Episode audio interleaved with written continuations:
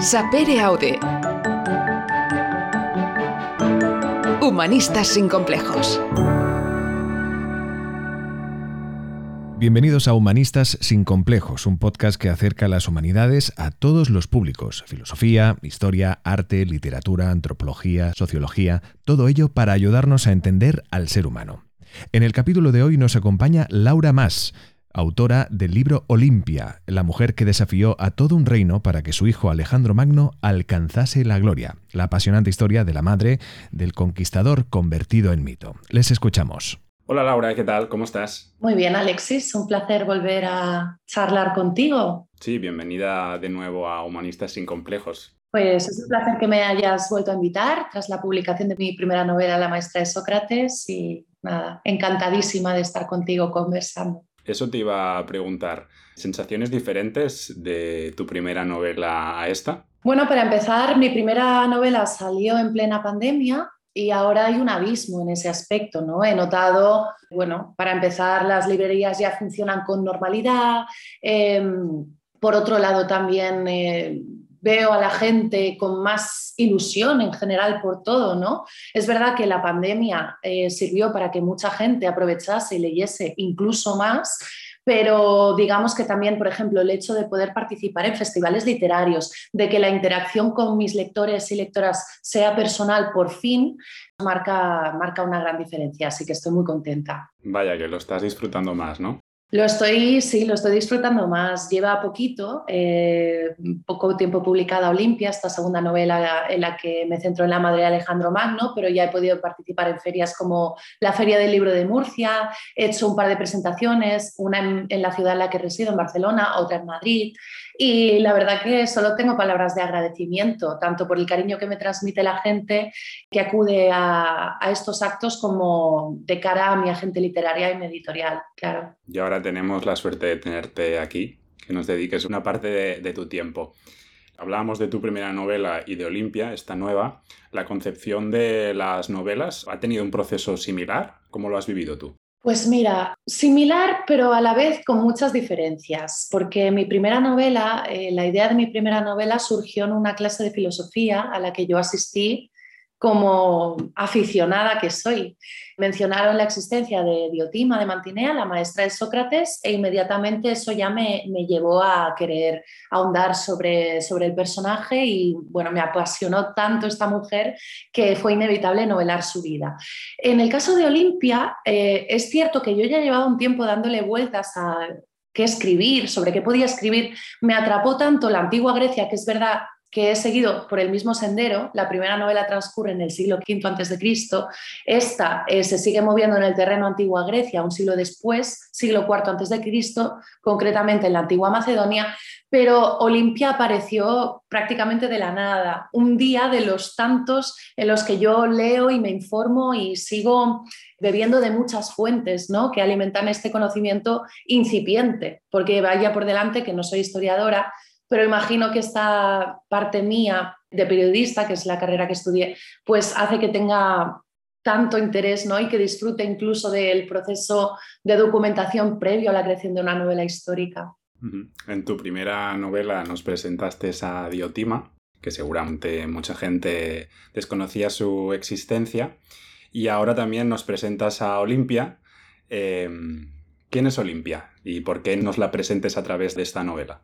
Olimpia fue nada más y nada menos que la madre de Alejandro Magno, pero también fue hija de un rey, en concreto del rey de Piro, territorio vecino de Macedonia, esposa de un rey, el rey Filipo de Macedonia, que fue de hecho quien se encargó de alzar ese territorio inicialmente marginal a la gloria y luego fue madre de Alejandro Magno. Por tanto, tenemos a una mujer eh, que se movía en las mm, esferas más altas del poder. No obstante, esa condición de mujer fue una losa, no fue una excepción para ella, a pesar de ser reina de la mayor potencia de Grecia, que acabó siendo esa Macedonia. ¿no? Olimpia no lo tuvo nada fácil, pero si algo tuvo claro desde su alianza, que fue un matrimonio por conveniencia con Filipo de Macedonia, fue que quería perpetuar su dinastía. ¿Y cómo podía conseguirlo? A través de su único hijo varón, Alejandro, que sería posteriormente conocido como Alejandro el Grande, Alejandro Magno. ¿no? Pues este retoño, que nació un año después de su matrimonio con Filipo, encarnaba todas las esperanzas de esta mujer y claramente salió victoriosa con creces porque, por lo visto, pudo haber estado detrás del ascenso al trono de Alejandro Magno a Macedonia con el asesinato de Filipo. Así que mujer poderosa y que no se conformó, eh, no se limitó al ámbito doméstico, sino que quiso entrar en el terreno político de su reino. Me imagino que te ha sido mucho más fácil encontrar fuentes históricas relacionadas con Olimpia que con Diotima, que, bueno, se dice que puede ser un personaje ficticio eh, en uno de los diálogos de, Platón. Aquí sí que tenemos a una mujer hecha y derecha, ¿no? Con, fuentes históricas. ¿Cómo has construido el personaje? Y me parece muy interesante también la evolución del personaje desde el principio de la, de la novela, cuando ella contrae matrimonio precisamente con Filipo II, donde declara que pasa de una adolescencia y que deja una infancia y se despoja de todo eso y pasa a ser esa mujer que ahora comentabas, pues muy ambiciosa. Pues eh, me gusta mucho que saques este tema, Alexis, porque primero debo decir que ha sido un reto para mí enfrentar esta narración em, utilizando la primera persona. Es decir, mi voz narrativa es la propia Olimpia y eso requirió un gran ejercicio de empatía por mi parte a la hora de eh, meterme completamente en su piel, entender incluso sus contradicciones me gusta, y eso lo vi prácticamente desde el principio, que Olimpia no es un personaje plano, fue una mujer efectivamente, como indicas, que tuvo una evolución, pero no todo fueron alegrías ni luces en su vida, sino que veremos que eh, incluso en momentos, en largas épocas de su vida, tiene que enfrentarse a, traiciones, eh, sufre mucho la soledad, en su propia corte se siente desamparada, especialmente con la partida de su hijo Alejandro Magno hacia la conquista del imperio persa, que toda esa época, hasta la muerte del mismo Alejandro, es la que abarca la segunda parte de esta novela. Entonces, incluso con la voz narrativa, quise ir utilizando poco a poco un tono más maduro en ella. Espero haberlo conseguido porque arranca la novela con esa unión eh, de Olimpia con Filipo. Ella tiene solo 16 años es muy virgen en casi todos los aspectos, muy inocente, está llena de ilusión, aunque también ya su ambición es incipiente. Ya vemos a una Olimpia que aspira a prosperar, ¿no? Pero digamos que poco a poco eh, los primeros golpes fuertes que le da la vida lo recibe al lado de Filipo. Sin ánimo de desvelar demasiado, sí que os puedo adelantar que muy pronto, después de ese matrimonio concertado, esa relación inicialmente buena, incluso se dice que pudieron haber estado enamorados, se quebró muy rápido, ¿no? En parte, ahora podemos comentarlo, pero Olimpia era aficionada a las serpientes, eso generó el rechazo de su esposo, de Filipo, y mm, nunca pudieron reparar esa grieta, con lo cual cada vez vemos a una Olimpia más desgastada y mm, realmente que va acumulando decepciones a lo largo de su vida, pero eso no hará que desfallezca. Yo creo que eso, dentro de toda esa ruptura interna, la fortalece o le hace tener eh, más impulso después de la caída. ¿no? Lo de las serpientes eh, me pareció muy curioso y de hecho me vi mirando vídeos de serpientes domésticas, para mi sorpresa. Em, siguiendo con la evolución de, de Olimpia, me pareció también muy interesante los tres cambios de nombre que sufre Olimpia, porque nosotros la conocemos gracias a la portada de tu libro como Olimpia, pero antes eh, se llama Mirtale y también tiene un primer nombre con Polixena. Polixena, Mirtale, Olimpia e incluso tuvo un cuarto nombre con la muerte de Alejandro Magno, eh, pasó a llamarse Stratonice, con lo cual tenemos cuatro nombres. Y de hecho aprovecho la oportunidad para mencionar un ensayo biográfico que a mí me sirvió de referencia a la hora de documentarme, que se titula La reina de los cuatro nombres. El autor es Juan Carlos Chirinos y precisamente aborda toda la vida de Olimpia desde su nacimiento hasta su muerte. ¿no? Yo no quise concluir personalmente la novela con su muerte, pero también dejo un final abierto, con lo cual no, no, no, no, cierro esa posibilidad de una continuación porque tuvo una vida longeva para, para, la época. Así que tenemos a una Olimpia que no desfallece tampoco con la muerte de su hijo, sino que sigue albergando esperanzas para, como digo, perpetuar esa dinastía suya completamente perteneciente a la, a la realeza. De hecho, el nombre de Olimpia me gusta mucho que mi libro se titule así porque tiene todo el sentido, porque ella además creyó con la convicción de que su hijo Alejandro era hijo de Zeus no de Filipo. Ella, antes incluso de quedarse embarazada, tuvo un sueño premonitorio y tras hacerle la consulta a un adivino de confianza, eh, llegó a la conclusión de que Zeus Dios de los dioses y de todos los mortales, era el padre ¿no? de Alejandro Magno. Entonces, a lo largo de su vida, concibe a Alejandro como un semidios, podríamos decir. Y es también muy curiosa esta relación entre madre e hija, porque escapa bastante de lo que debía ser lo habitual en la época. Las madres tenían eh, completa potestad para encargarse de la educación de sus hijos durante los primeros años de vida, pero luego se desvinculaban mucho cuando especialmente iniciaban su formación militar. Debemos tener en cuenta además que eh, las mujeres estaban preparadas para que tanto sus esposos como sus hijos abandonasen su hogar constantemente debido a las cantidad de guerras que libraban, ¿no? de esas batallas con vistas a conquistar nuevos territorios. Entonces, eh, me llamó mucho la atención esa relación afectiva entre Olimpia y Alejandro, y por lo visto Alejandro tenía muy en cuenta también las opiniones de su madre, incluso tras su partida hacia la conquista del imperio persa, tuvieron una relación epistolar que yo también he ficcionado, pero basándome en testimonios antiguos que aseguran que mantuvieron correspondencia por carta. Has mencionado ahora a otro de los protagonistas de tu novela, que es Alejandro Magno. Estamos hablando de uno de los personajes eh, más conocidos de la historia, tal vez uno de los grandes conquistadores. Ahora comentabas la relación que tenía Alejandro con su madre. También quería preguntarte precisamente por esto. ¿Hasta qué punto su madre pudo influir en la educación de ese gran eh, conquistador en los primeros años de su educación? Pues muchísimo. Ella debió inculcarle valores como la lectura. Eh, recordemos, y esto lo sabrán muchos de los oyentes y las oyentes, que para Alejandro el gran referente a lo largo de toda su vida fue el legendario Aquiles, ¿no?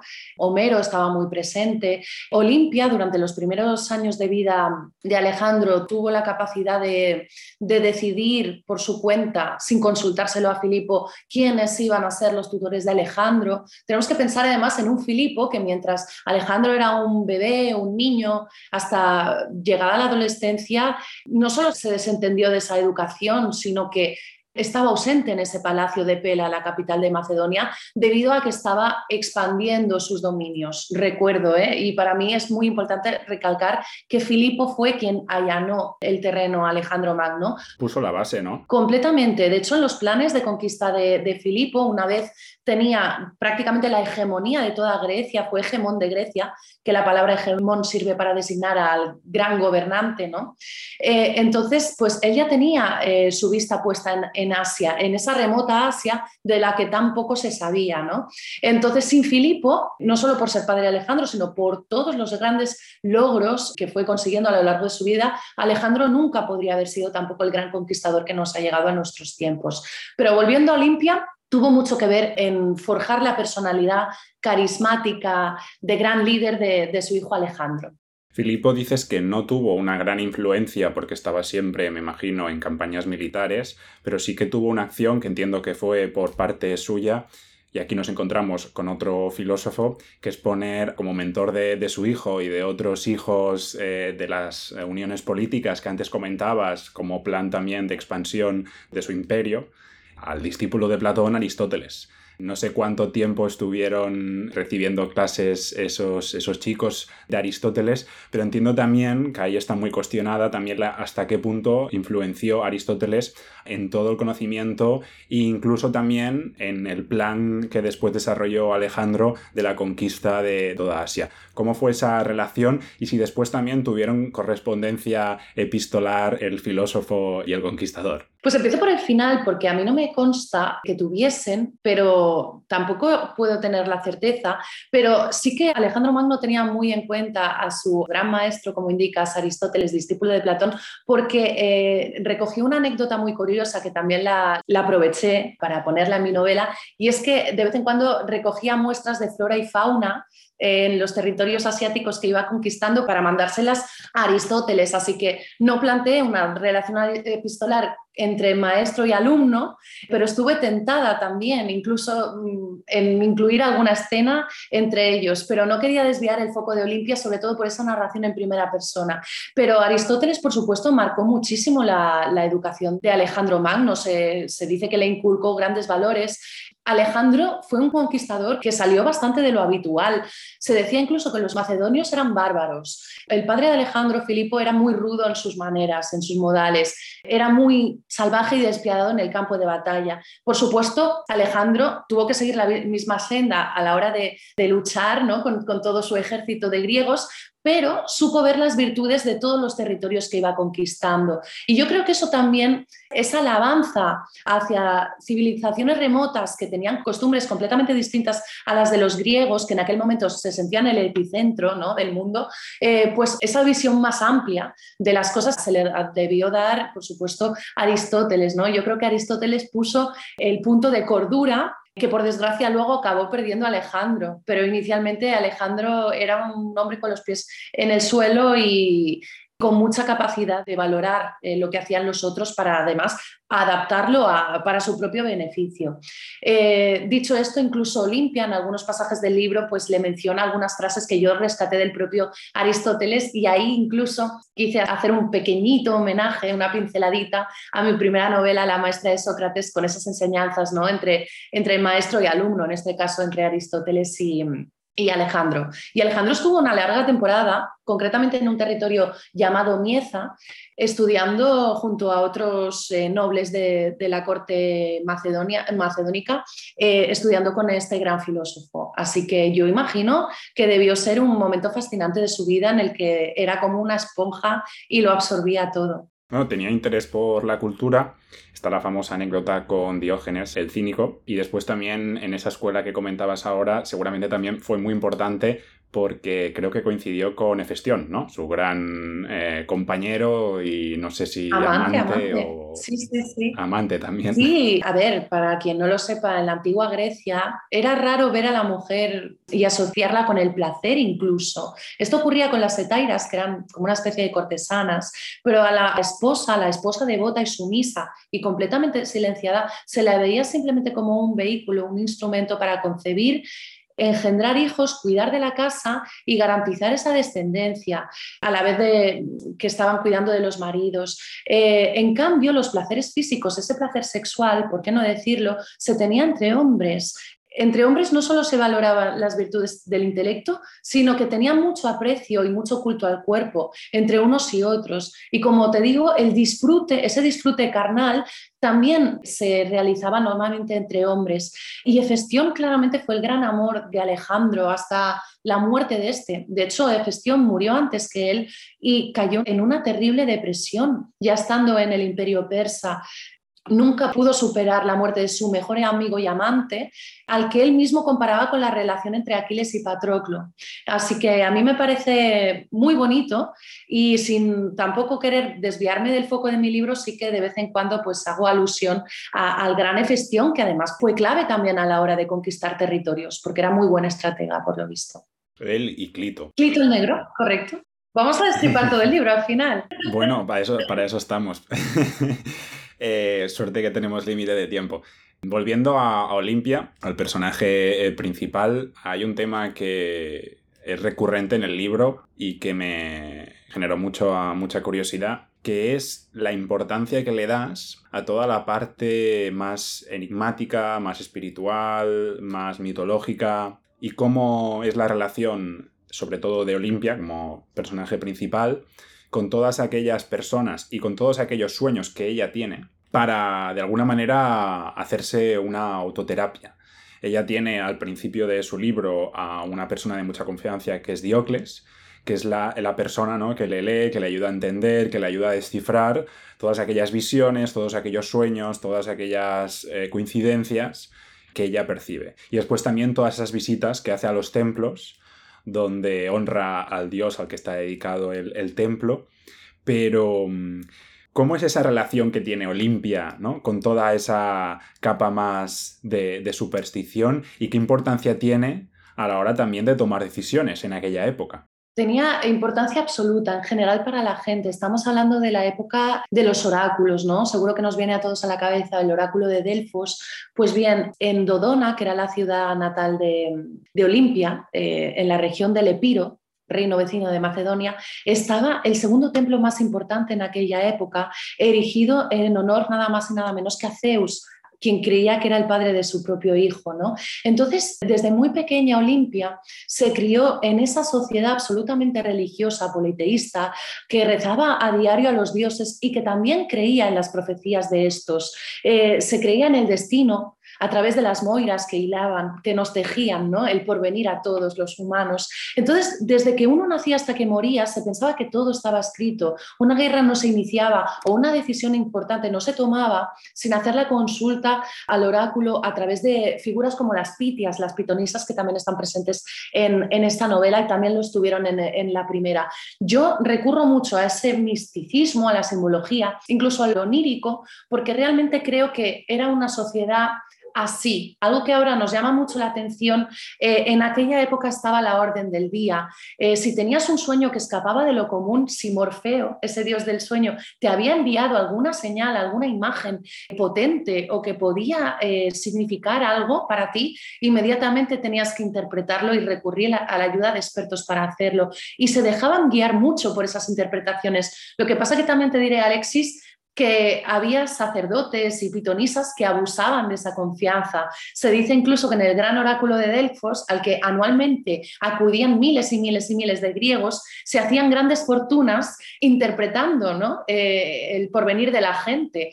Piensa que, igual que te digo, que acudían para decidir si iniciaban una guerra, podían acudir eh, normalmente para tomar decisiones sobre su matrimonio incluso, o cuestionar eh, asuntos del ámbito doméstico. ¿No? Más del día a día. Entonces eh, se recurría a la religión para todo y se confiaba en la voluntad de los dioses que nos estaban guiando a todos, ¿no? O sea, los griegos les guiaban los dioses. Y si Zeus desde el Olimpo consideraba que merecías un castigo, pues ¿quién eras tú para cuestionarlo o para no aceptar ese porvenir que, como digo, ya estaba escrito desde el inicio? Entonces, Olimpia no fue ninguna excepción, es más, me consta que llegó a ser incluso por su condición de reina de Macedonia sacerdotisa de varios templos, como el de Aigai, por ejemplo, y era muy, no solo devota, sino que digamos que seguramente lo fue todavía más, con más ahínco que el resto, porque estuve leyendo cosas muy interesantes en referencia a Dionisio, dios del vino, y ahí también jugué con esa parte onírica, ¿no? del abuso de ese elixir de dioses, ese néctar, esa ambrosía, pero que eh, podía llegar a ser incluso venenosa. Se llega a decir que eh, los macedonios eran tan bárbaros que bebían el vino sin aguar, en una época que si tú y yo ahora mismo nos estuviésemos tomando una copa de vino sin aguar, no podríamos mm, aguantarlo de lo fuerte que era, ¿no? Así que Olimpia eh, no solo era una mujer con muchas agallas y muy, mucha fuerza, sino que también eh, pues, eh, interactuaba de esa manera también con Dioniso a menudo. No, el vino tiene mucho protagonismo. Prácticamente en cualquier relación social en, tu novela aparecen con una copa de. Pero es que era así, ¿eh? Como ahora, ¿no? O, para, o para celebrar algo, ¿no? Una victoria o para ahogar sus penas también. Es un poco lo mismo, lo mismo que ahora. Lo mismo que ahora, tú lo has dicho.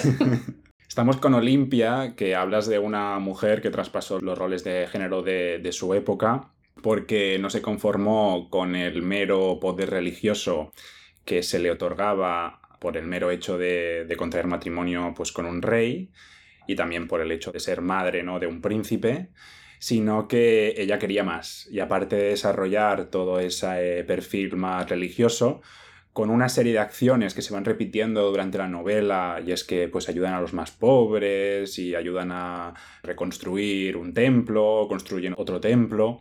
También ella lucha para tener eh, incidencia en, las tareas y en las labores más de, de gobierno.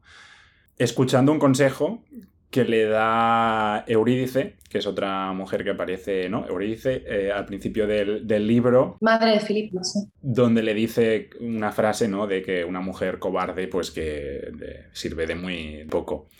¿Te inspiró a ti el personaje de Olimpia? ¿Y crees que realmente... Que tengo entendido que sí, porque he leído que las, que las mujeres de Macedonia o que estuvieron en Macedonia eran mujeres con mucha personalidad, con mucho carácter y que realmente rompieron moldes de, su época. Eh, pues sí, sobre todo esas reinas empezaron a, pisar fuerte, yo creo que a, partir de Eurídice, sobre todo, esa madre de Filipo, esa suegra de Olimpia, que ya ella también llegó a la corte de Macedonia siendo una extranjera en una época en la que eso tenía, era una gran losa, igual que lo era ser mujer, el llegar a una corte como reina, como esposa de monarca, proviniendo de, de, otro territorio, no era del todo bien visto. De hecho, a la propia Olimpia le jugó muy en contra porque se llegó a decir que Alejandro era bastardo por el mero hecho de no tener sangre pura macedonia. Imagina, Alexis, lo importante que era pertenecer al reino macedónico. Dicho esto, Eurídice fue una mujer que perfectamente, yo me quedé con ganas de saber más sobre ella. No accedía a, tanta información como, como, de Olimpia, ni mucho menos, debo decir, pero merecería desde luego otra novela, eh, porque yo creo que ella, igual que Filipo le allanó el terreno de conquista a Alejandro, Eurídice lo hizo en la corte de Macedonia y para Olimpia fue una gran referente. Yo quise plantear una relación que inicialmente a lo mejor es un poco distante, pero eh, imaginé que enseguida se debieron entender muy bien en un palacio, además, como digo, con ausencia de hombres porque están constantemente luchando en guerras, con lo cual yo creo que pronto Olimpia también absorbió mucho del conocimiento y la experiencia que le, que le debió dar su suegra, ¿no? Como mujer que ya había accedido al poder y no solo eso, sino que había conseguido ganarse el respeto de prácticamente todos los miembros que componían su corte. Debo decir de todos modos que Olimpia no lo tuvo nada fácil y a pesar de tener muchos allegados, no eran pocos los enemigos a los que se tuvo que enfrentar a lo largo de su existencia. Y fue una persona que luchó por lo que quería. No sé si desvelar ciertas cosas. Supongo que quien esté entendido en historia o haya leído algo sobre el tema, em, hay muchas, muchas cosas que podrán aprender con tu novela. Pero vamos a pasar otra vez a Alejandro. ¿Por qué le pone Alejandro? Porque en tu novela explicas em, algo, pero ¿por qué, ¿por qué, le pone a Alejandro? ¿Tiene un simbolismo ese nombre para, para Olimpia? Bueno, el caso es que para Olimpia desde luego tiene un significado especial a Alejandro y no dudo que incluso el propio Zeus le enviase eh, como mensaje el nombre que debía poner al hijo que tenían en común. Estos están muy, muy eh, prácticamente al inicio del libro, ¿eh? Eh, pero además ella lo tuvo tan claro que eh, esto es ficción mía, pero yo quise pensar que se lo llevó a su terreno para convencer a Filipo de que pusiese el nombre eh, de Alejandro al hijo que supuestamente tenían en común. Pero esto ya es invención de la autora, debo decirte. Por tanto, yo imagino a esa Olimpia con ese mensaje que recibe de esa morada de los dioses por parte de Zeus y le dice, llama a tu hijo Alejandro. Y aprovechando esa ocasión, ella convence a Filipo, a su esposo, porque uno de sus hermanos fallecidos, también se llamaba Alejandro. Alejandro en la época era un hombre eh, muy común, francamente común. De hecho, el hermano de Olimpia, el hermano pequeño de Olimpia, también se llama Alejandro. Eso fue un problema para mí, porque además tenía que ir con mucho cuidado para que el lector y la lectora no confundiese en ningún momento cuándo me estaba refiriendo al hermano y cuándo al hijo. Que tú que has leído perfectamente bien, veo la novela, verás que a veces se cruzan los nombres y para mí no fue fácil. Sí, sí. De hecho, si no recuerdo mal, yo creo que le pone Alejandro, o al menos eso es lo que explicas en, tu novela. Ya no me acuerdo, Alexis, pero sabes ya mejor que yo. En honor, eh, bueno, lo he leído hace poco. En honor a su, a su hermano, y utiliza la, artimaña de decir que es en, honor al hermano de Filipo, que también era uno de los hermanos que había muerto y que también por eso pudo reinar Filipo, porque Filipo no estaba destinado a, reinar si no llegan a morir sus dos hermanos.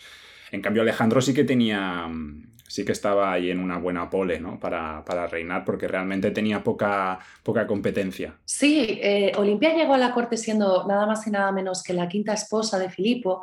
Era curioso porque no imperaba la poligamia en la antigua Grecia. Era extraordinario que en Macedonia eh, sí que estuviese a la orden del día y de hecho yo llegué a leer Durante el proceso de documentación en un libro llegué a leer que decían que Filipo siempre tomaba por esposa una mujer de cada territorio que conquistaba. Eso se llegó a escribir sobre este hombre, así que imagínate eh, la de mujeres, mm, que a lo mejor no nos han llegado los nombres a nuestros días, pero a lo mejor tenían muchas más mujeres de las que se saben. ¿no? El caso es que Olimpia tuvo que rivalizar enseguida desde su llegada a la corte con el resto de esposas del rey, especialmente con aquellas que habían tenido un hijo varón. Pero es curioso porque es verdad que no tantas tuvieron hijos varones. De hecho, el máximo rival para Alejandro era Filipo Arrideo, que por lo que dicen eh, las fuentes además antiguas, los coetáneos de, de Olimpia, dicen que no nació con ninguna discapacidad, sino que siendo pequeño se le detectó pues, un tipo de discapacidad que no le permitía bueno, pues, eh, eh, acabar reinando. Las malas lenguas incluso decían que pudo haber sido Olimpia quien estuvo detrás de, esa alteración ¿no? de, la situación de, de Filipo Arrideo. Yo tampoco me, quiero mojar con esto, pero también te digo que tenemos que entender eh, los valores de la época y la actitud de la época. Es decir, a veces incluso se llegaban a límites, a extremos como el asesinato, porque si no matabas, por cubrirte las espaldas, te mataban a ti, te podían asesinar en cualquier momento. Si tú formabas parte de un reino ocupando la más alta posición, esa posición era muy codiciada y si te despistabas, te la podían arrebatar quitándote a ti también la propia vida, por supuesto. No, no, las cosas estaban difíciles y el hijo de Filipo que comentas, que se dice que no está muy capacitado, al final acabó reinando, porque creo que, reinó un, tiempo cuando muere Alejandro, que eso no es desvelar nada de, tu novela. Correcto, correcto. Eh, acaba, acaba reinando unos meses, pero bueno, no mucho porque creo que no se le veía muy, muy capacitado. Sí, diría que fue bastante breve, eh, pero sí es curioso porque Filipo Arrideo, que desde muy pequeñito, cuando detectaron que no estaban plenas facultades, nadie le tuvo en cuenta y me ha venido a la mente la novela de Yo Claudio, ¿no? de Robert Graves, que también Claudio eh, aparentemente era alguien que no iba a llegar nada lejos, nadie le tenía en cuenta, todo lo contrario, le hacían el vacío y fíjate, ¿no? Mm, el poder que adquirió y todo el tiempo que estuvo eh, asentado en ese poder. Así que nunca sabes qué te deparará. Todo lo contrario Alejandro, que era, hijo de Zeus, como comentabas antes, y que parecía destinado a ser un dios, un gran conquistador y todo el mundo sabía su nombre. Eso es lo que se suele, lo que se suele decir. Y no sé hasta qué punto, al principio comentábamos la figura de Clito, no sé hasta qué punto se le subió la cabeza, la fama que se dice ahora. No sé hasta qué punto esa ambición, ¿no? esa, esa gloria que puede llegar a ser muy codiciosa, perjudicó un poco los planes del, propio Alejandro y por ende también pues, del reino de, Macedonia. Pues se le subió completamente a la cabeza. Tengo que decir eso, Alexis, porque, porque es así. Eh, piensa que, por lo visto, antes de su partida hacia la conquista del imperio persa, su madre, Olimpia, le desveló ese origen divino. Con lo cual, imagínate, yo es que hasta puedo entender que Alejandro, eh, con todos los grandes planes de conquista que tenía, que con un ejército menor, que el persa lograse derrotar al propio rey Darío, el invencible, ¿no? Eh, si a eso le sumas su creencia de que era hijo de Zeus, algo que nos parece completamente descabellado hoy en día, pero que en una sociedad, repito, tan devota y creyente como esa, tenía todo el sentido del mundo, y más, volviendo a lo mismo, siendo hijo de reyes, la propia Olimpia eh, ya se decía que su dinastía tenía un origen divino eh, por el nombre de la dinastía, en fin, había, ya te digo, los dioses estaban muy presentes, pero en el caso de ellos, eh, formaban parte de su propia sangre. Entonces, Alejandro empezó muy bien, por supuesto, sus planes de conquista. De hecho, estableció como su residencia habitual la espléndida Babilonia. Imaginemos una Babilonia completamente adelantada incluso a los griegos. Ellos llegaron a Babilonia fascinados con la riqueza de aquel lugar ¿no? y las costumbres. Alejandro no solo lo supo apreciar, sino que estaba encantado de, de residir allí. Pero dicho esto, eh, el problema es que estuvieron muchísimos años en esa conquista, con lo cual acabó desgastando a su propio ejército. Todos los griegos, después de tantos y tantos años, estamos hablando más o menos de una década de conquista, eh, claro, esos griegos que se habían despedido llenos de ilusión, pero con la promesa de regresar a sus hogares, a, su lugar natal, a volver a abrazar a su familia. Todas esas promesas que veían que se estaban diluyendo ¿no? con el paso del tiempo, pues pasaron mucha factura. Y por lo visto el propio ejército se plantó cuando Alejandro quiso conquistar eh, India. Él quiso llegar tanto a los confines que no se conformó con, formar un montón de Alejandrías, conquistar incluso el antiguo Egipto, al que, donde le recibieron como, como faraón, nada más y nada menos, que eh, quiso irse hasta, hasta India. Y esa fue su perdición precisamente todo el declive y el gran abismo en el que cae eh, Alejandro viene por esas ansias de, seguir eh, expandiendo sus dominios en un territorio demasiado inhóspito para él pero como digo, con un ejército que también estaba tan desgastado que ya no tenía ganas de seguir luchando. Eh, se le fue bastante de las manos. Y luego también pérdidas como la de Festión, su buen amigo de Festión, y luego como la de Clito, al que, ¿por qué no decirlo? Porque seguramente mucha gente lo sepa, al que él mismo acabó asesinando, pues le pasaron muchísima factura. Además estamos hablando, Clito ya era un hombre de confianza de su padre, de Filipo, ¿no? Entonces eh, era muy querido por todos y fue visto como una traición y te diría que incluso muchísimos soldados de su ejército jamás se lo perdonaron a Alejandro. O sea, fue una traición demasiado grande que incluso les hacía pensar, pues si le hace esto a un soldado tan devoto que ha estado toda su vida, desde que tiene conocimiento de causa, luchando por y para la prosperidad de Macedonia, ¿qué va a hacer con nosotros? Si le hace eso a un buen amigo, a uno de sus mejores amigos, ¿qué va a hacer con nosotros? Entonces, si ya le sumas todos esos años eh, sin ver a las familias, sin volver a los hogares que tanto echaban de menos eh, y viendo cómo se le va la cabeza a Alejandro cometiendo estas atrocidades, eh, pues podemos imaginar un ejército que también incluso puede urdir planes para, para, destronar al propio Alejandro. Su madre le advirtió, de hecho, sobre esto todo lo que pudo, a través de esa correspondencia, como te digo, que mantuvieron hasta el fin de los días de Alejandro. Y aprovecho para comentarte, Alexis, que hablando de correspondencia, he estado pensando y por supuesto que Alejandro Magno mantuvo misivas con su maestro Aristóteles. De hecho, tiene todo el sentido porque a lo largo de sus conquistas, como te he comentado antes, que me parece una anécdota preciosa, le enviaba de vez en cuando muestras de flora y fauna para que eh, Aristóteles, como gran sabio que era, pudiese estudiarlas. Entonces, por supuesto, pues imagino que tenían también una correspondencia, todo lo frecuente que permitía la época, porque imagínate las largas distancias que separaban a los territorios y muchas veces esas cartas que se enviaban a través de mensajeros eran perdidas por el camino porque el propio mensajero podía perecer en el intento, ¿no? Así que no era fácil. Y a veces había lapsos temporales de meses, incluso entre una carta y, su respuesta. Como ahora, ¿no? Yo estaba leyendo tu libro y decía, mira qué bonito esto de esperar meses una carta y no saber si la va a recibir o cuándo vas a recibir tú la respuesta a tu carta. Y pensaba en la diferencia con, ahora, que toda la comunicación es, es inmediata. Yo creo que también tenía, tenía parte de encanto ¿eh? el recibir correspondencia.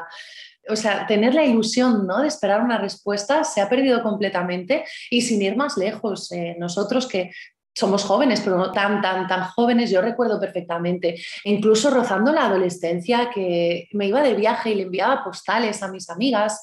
Cuando eran vacaciones nos enviábamos cartas y esperaba con ya te digo, con, ese punto mágico e inocente que llegase una respuesta a, mi buzón, ¿no? al buzón de mis padres. Entonces era, era algo muy bonito que se ha perdido.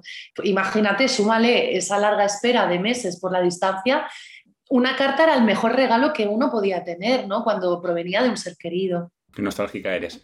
Soy una romántica. Una romántica, una romántica. Hablábamos de, Clito, que fue asesinado por Alejandro cuando años antes eh, le salvó la vida al propio Alejandro. Y mm, hablamos pues que en tu libro hay asesinatos, hay conspiraciones, traiciones, condenas, venganzas. Y hay una declaración de Olimpia a su fiel amiga Lánice, donde le dice, la vida no es más que un juego macabro en el que vencen los más corruptos. En el Olimpo hay leyes que imparten justicia pero mientras permanezcamos en esta tierra debemos ser tan despiadadas como nuestros rivales si no queremos que ellos nos devoren primero. ¿Qué opinas de esta declaración y sientes realmente que es así? Por supuesto, sí, sí, sí. A ver, siento que es así pensando de nuevo en, en, Olimpia, ¿no? en la mujer eh, eh, con la que tuve que prácticamente mimetizarme. Fue un desgaste importante eh, a todos los niveles. Además, acababa, te reconozco, agotada, a, veces con, con, jornadas largas de escritura, acababa agotada. Pero, por supuesto, concibo a esa Olimpia que ya sufre las primeras traiciones en su vida, las primeras ausencias de seres queridos, con esas ganas de venganza, con esa sed de venganza, porque ve que, en efecto, mientras estés aquí en la tierra, si no actúas en defensa propia, puedes ser devorada por tus enemigos. Y, en, Olimpia cada vez tuvo más y más enemigos. Eh, por supuesto, no tenía todo el mundo en su contra, tenía gente pues muy amiga y allegados, pero había mucha gente que codiciaba demasiado su puesto, eh, especialmente ya, imagínate cuando su hijo Alejandro accede al trono y se va hacia la conquista del imperio persa. Olimpia no lo tuvo nada fácil, pero tuvo muy claro que si no actuaba, pues como te digo, la podían devorar a ella. Pero como mujer fue pionera en esto, porque no era nada habitual. De hecho, fue otra de las muchas mujeres denostadas por la historia, pero esos descalificativos como que era demasiado ambiciosa, una hechicera, una mujer maliciosa en definitiva, que, practicaba artes oscuras, se debe a que simplemente puso en práctica, siendo mujer, costumbres que, hacían los hombres. Porque incluso el asesinar por desgracia era costumbre. Así que Olimpia no, no distaba en ese aspecto de, sus eh, coetáneos hombres, ¿no? Pero como mujer sí llamó mucha la atención esa, bueno, pues eh, tener la iniciativa y, salir de, ese terreno doméstico y sumiso. Olimpia no, no fue nada sumisa. Eh, el ambiente estaba mm, caliente en, aquella época, no te podías fiar de, de nadie.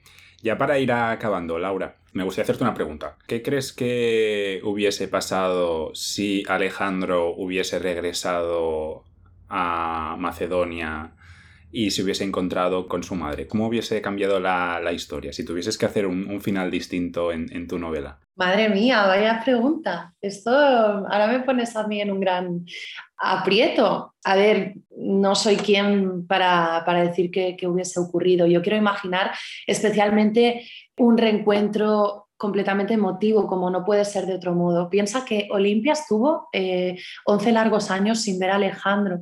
Nunca se pudo despedir de él como Dios manda, porque siempre confió en su regreso. De hecho, es un poco contradictorio porque ella deseaba la gloria para su hijo y por ende la suya propia. Es decir, en su pensamiento estaba la convicción de que si Alejandro conseguía la prosperidad eh, y la eternidad, esa eternidad también, por supuesto, le correspondía a Olimpia del mismo modo por ser su madre. Es decir, si Alejandro accedía y moraba ese Olimpo de los dioses, por supuesto, ella también habitaría en ese Olimpo. Pero ella le pide que vuelva, ella le pide que vuelva, que regrese, que contraiga matrimonio con una Macedonia, ¿no? Exacto, está muy bien que comentes esto porque Alejandro partió hacia la conquista del imperio persa sin dejar descendencia y eso para Olimpia era un drama absoluto, eh, porque por supuesto confiaba en el regreso de su hijo, pero a la vez era completamente consciente de todos los peligros diarios a los que se enfrentaba ¿no? Eh, y podías perder la vida en un instante, aún llamándote Alejandro Magno, ¿no? que es lo que acabó sucediendo. Entonces, eh, dicho esto, además, repito que Macedonia consiguió ser la gran potencia de Grecia, ¿no? Pasó a ser más importante que Atenas, que Esparta. Eh, bueno, de hecho, prácticamente a Macedonia le pertenecía al resto de Grecia, ¿no?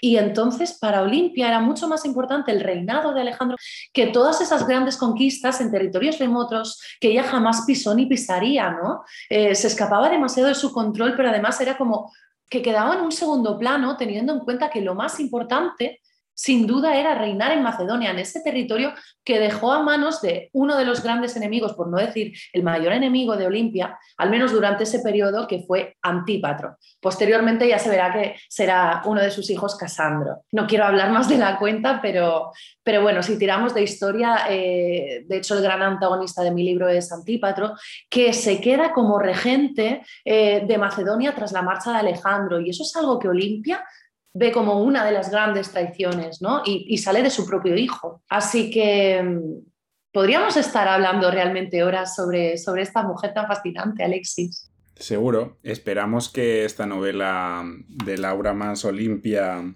arroje un poco de luz eh, en este personaje denostado y poco conocido, menos para los expertos, entiendo. pero claro, está la sombra de, un hijo archiconocido eh, mundialmente. Eh, que se ha escrito mucho sobre él, pero esperamos que la gente pues, pueda eh, leer tu, novela, que de paso también lea la primera y conozcan a, Diotima y que se acerquen más a estas dos mujeres, a estos dos personajes, una que seguro que existió y la primera pues con un interrogante muy, muy grande, pero que, se acerquen a, ellas y que las conozcan un poco más, porque fueron en todo caso mujeres que desafiaron un status quo de la, de la época que era muy, muy complicado. Pues muchísimas gracias por esta charla. Aprovecho esto último que dices, Alexis, para comentarte que existe, mm, eh, bueno, de hecho cada vez eh, suena con más fuerza la teoría de que en realidad Biotima de Mantinea, esa maestra de Sócrates que aparece en el banquete de Platón, pudo haber sido la propia Aspasia, Aspasia de Mileto, que era la pareja de Pericles bueno, Pericles, el gran gobernante de, Atenas eh, del siglo dorado. ¿no?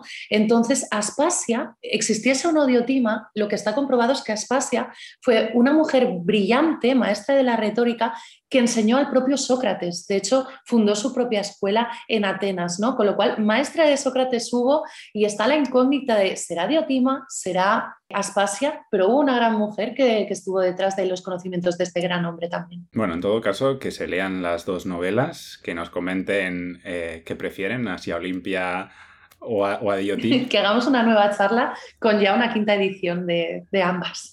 Perfecto.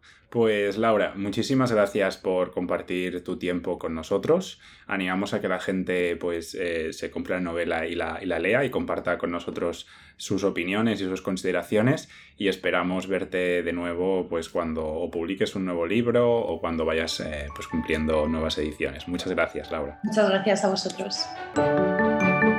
Sapere Aude. Humanistas sin complejos.